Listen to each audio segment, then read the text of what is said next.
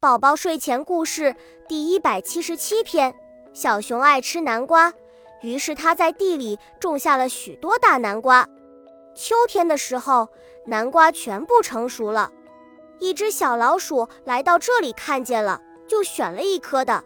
它开始啃起来，啃啊啃，啃啊啃。很快，一颗大南瓜就变成空心的了。小老鼠又在南瓜壁上啃啊啃。啃了两个小窗户，啃了一个门。这时候，小熊来了，它是来收南瓜的。可是当他看到小老鼠的时候，气得吹胡子瞪眼。他大声质问小老鼠说：“小老鼠，你竟然敢偷我的南瓜吃，你得赔！”小老鼠害怕的解释说：“不是的，不是的，你听我解释呀。小刺猬没有家，没有爸爸和妈妈。”很可怜的，所以我才想送他一个家。小熊听了，不再生气了。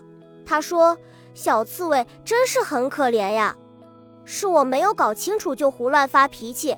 这颗南瓜小房子就送给小刺猬吧，好让它能够暖暖和和的过一个冬天。”小老鼠感动地说：“小熊，你真善良，我替小刺猬谢谢你。”小熊挠挠头，忙说。不用谢，不用谢。